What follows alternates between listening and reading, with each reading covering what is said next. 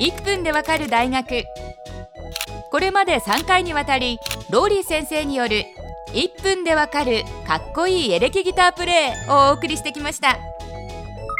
最終日となる今回は制限時間なしにこれまでの講義を総括していただきます。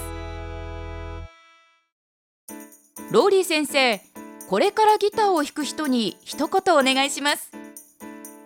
エレキギターへの道は果てしなく遠い、ね、決して1週間や10日などでは到達することができない世界だとは思うんですが情熱さえあればね。情熱です。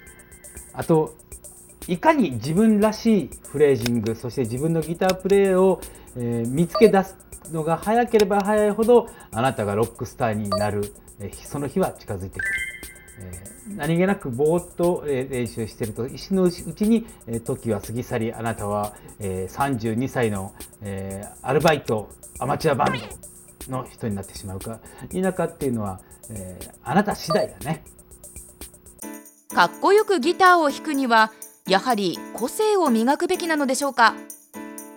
ジョニー・ウィンターというギタリストが好きで彼はジョニー・ウィンターのライブ版を中学生の時に買ったんですけれどほとんど全曲で、えー、ギターソロのフレーズはほとんど同じフレーズだった。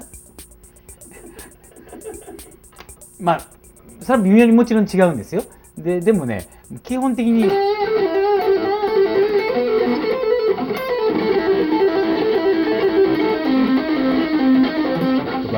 の僕もう出たっていうようなねだからその有名なギタリストほどワンパターンで押していくんだよね。うん出たって思わせるのが大切だね。例えばコード一つでもジミー・ヘンドリックスだと分からせることができるんですよ。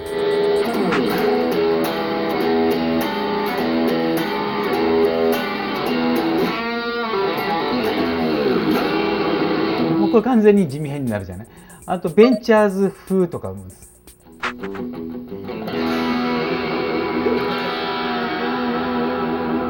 ね。ザ風の感じ。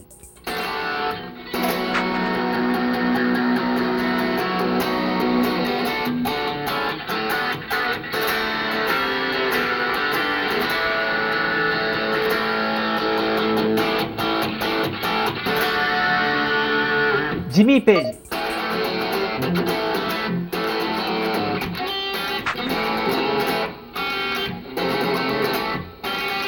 なんか名ギタリストならではのブライアン・メイとかね。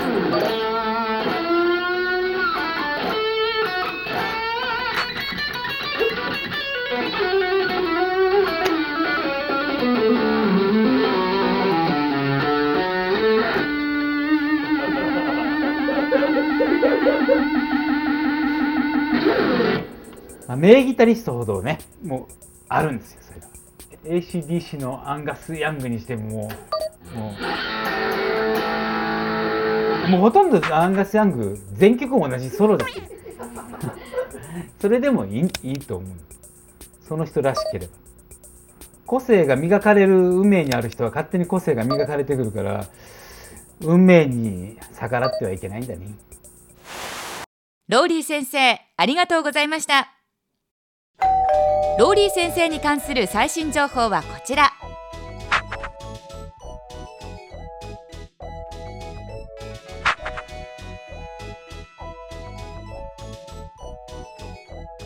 1分でわかる大学ホームページでは過去の講義も見ることができます。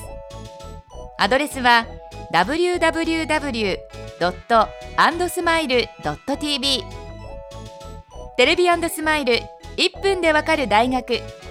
また次回の出席をお待ちしています。